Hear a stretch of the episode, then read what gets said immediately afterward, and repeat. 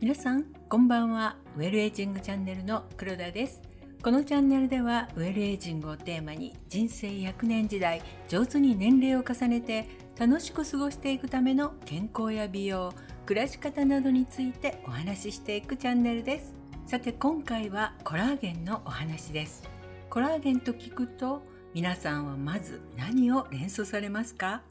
フカヒレやすっぽんなどの食べ物だったりお肌のプルプル感などを連想される方も多いと思います。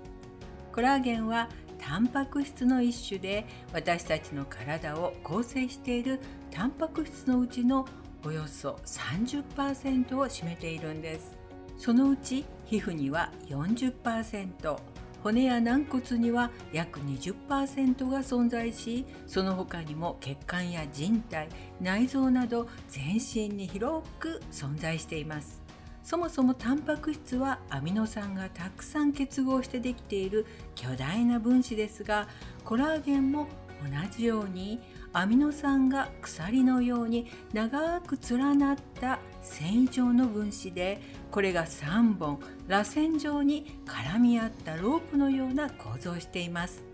肌では表皮より内側にある神秘層にコラーゲンは含まれていてこのロープのようになった繊維状のコラーゲンが網の目のように交差してエラスチンや。ヒアルロン酸とともに肌を内から支え針と弾力を保っているんですね。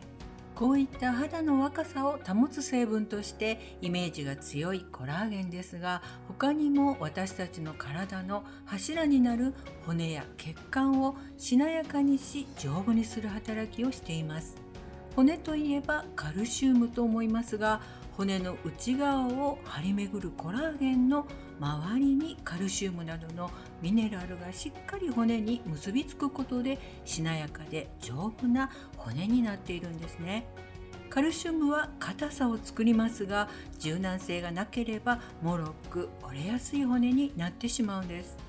そして体中に栄養と酸素を運ぶ血管もコラーゲンによって血管の壁の強度と弾力性が保たれています。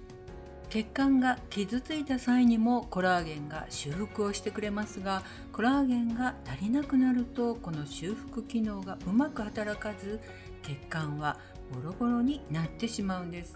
血管内の傷ついた箇所にコレステロールなどが付着して血栓ができやすくなると次第に血管が狭くなって動脈硬化につながりやすくなるんです。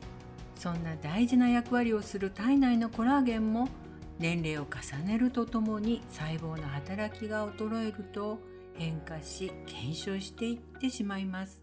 この減少していく分を補うためにはやはり普段からバランスの良い食生活をもとに日々コラーゲンを摂取し補うことが大切です。ということで次回はコラーゲンの種類と上手な取り方のポイントをご紹介したいと思います。それでは今日はこの辺でお相手はウェルエイジングチャンネルの黒田がお届けいたしました。今日もお聴きいただきありがとうございます。次回またお会いしましょう。